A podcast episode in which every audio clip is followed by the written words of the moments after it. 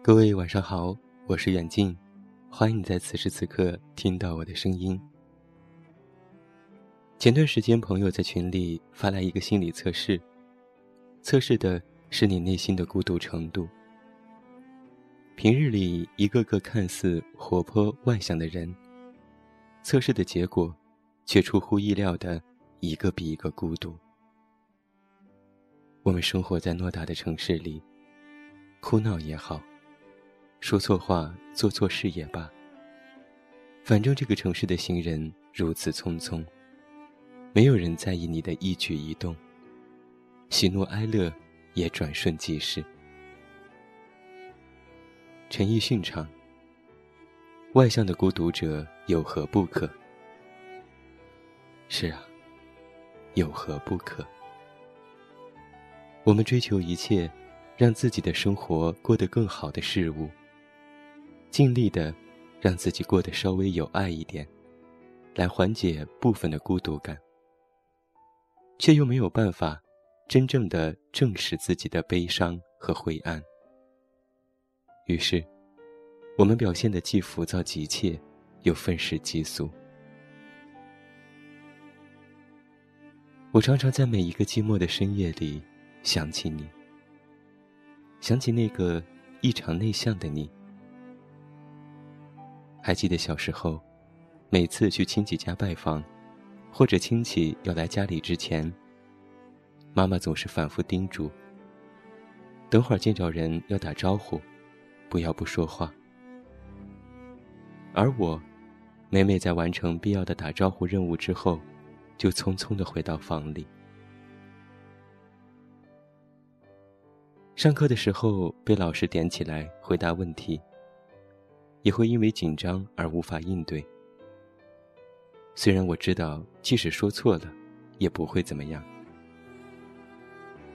爸妈一去家长会，就会拉着班主任说：“我家这孩子有点内向，不太爱说话，希望老师可以多多指导。”在传统的教育观念里，似乎没有人喜欢内向的孩子。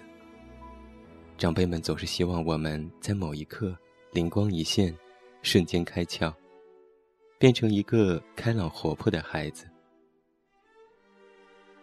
还记得第一次离开家去外地上大学，爸妈把我送到学校，叮嘱了一番就走了。而后就在宿舍楼，看到了各种牵衣顿足拦到哭的场景。女生们使出浑身的招数，撒娇耍赖，大哭大闹的不让他们的父母离开。起初我觉得夸张，有点好笑，就好似上幼儿园。而后却觉得有点羡慕起来。他们一定是从小被父母当成小公主，有求必应，以至于在长大之后还能如此的孩子气。可以这么任性的，在父母面前撒娇、耍无赖。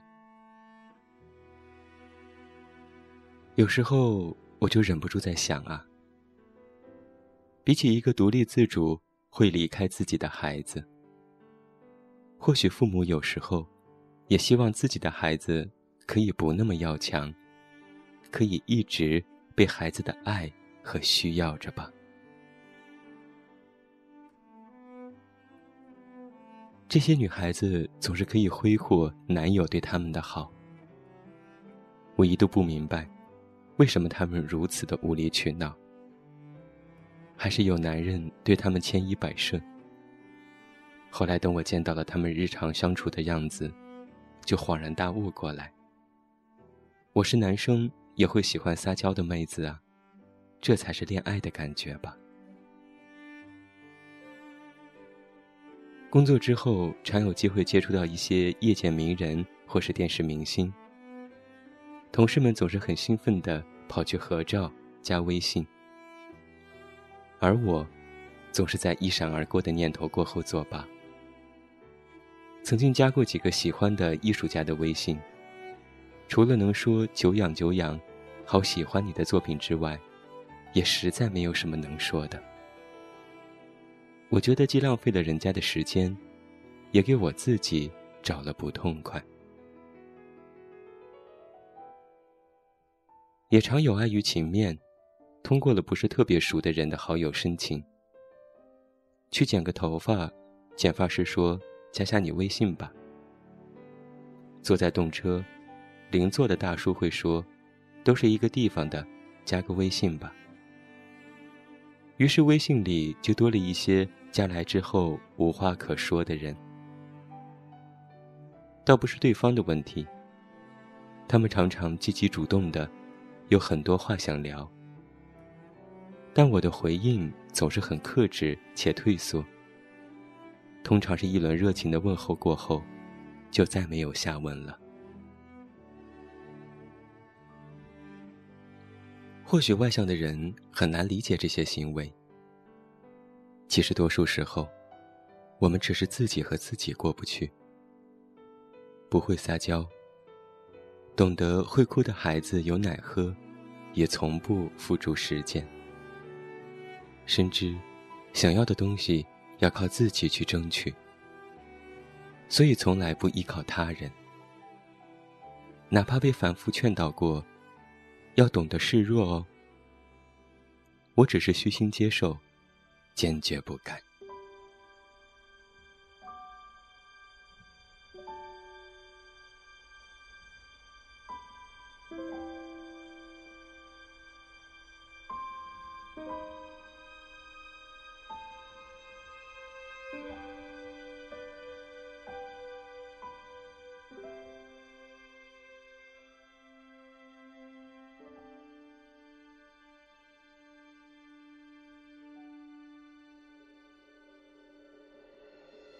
前一阵子，《奇葩说》里辩论了撒娇会不会好命这个话题。在我看来，撒娇的确是一种技能。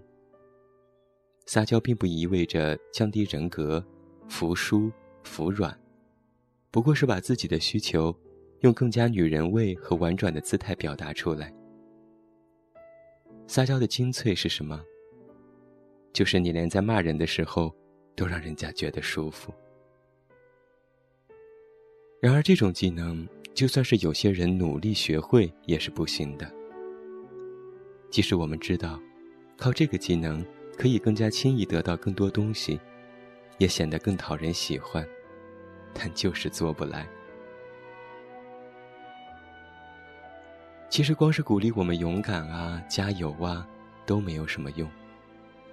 倒不如放弃自己不擅长的事，让自己活得自在一点。想想，我们也并非因为会撒娇，才成为朋友、恋人的。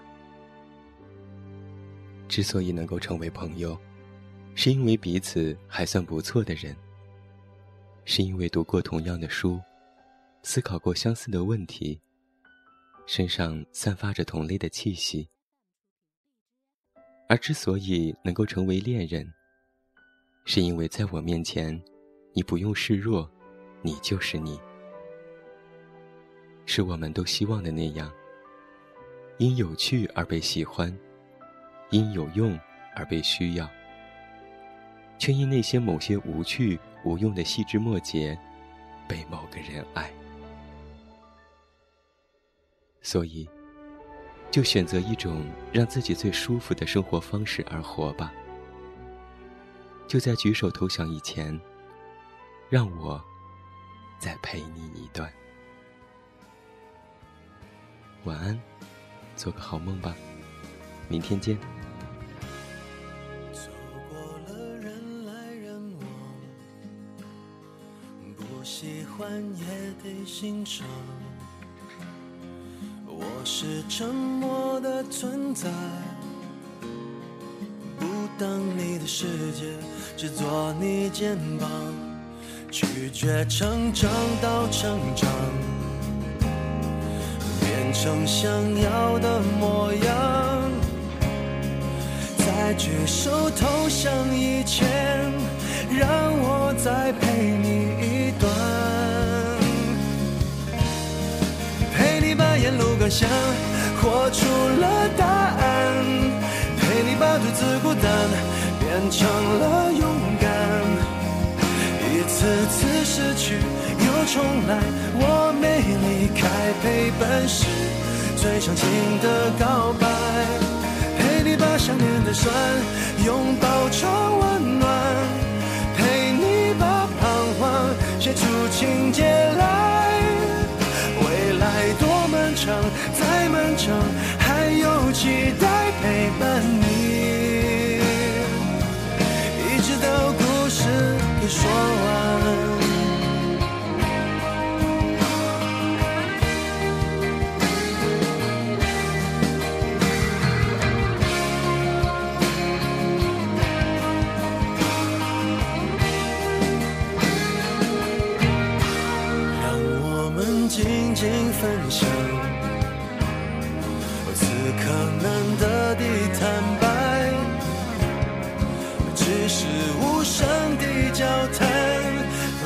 觉幸福，感觉不孤单。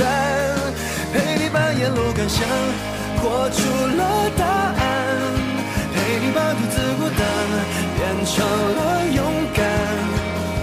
一次次失去又重来，我没离开，陪伴是最长情的告白。陪你把想念的酸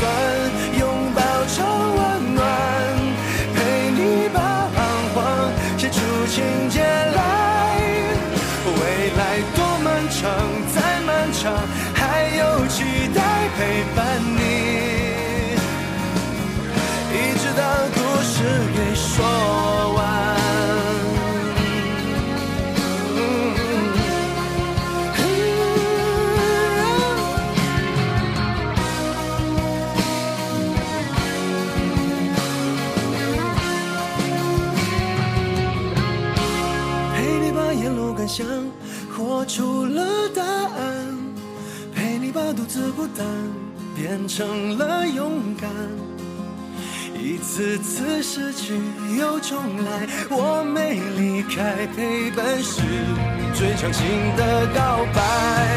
陪你把想念的酸拥抱窗外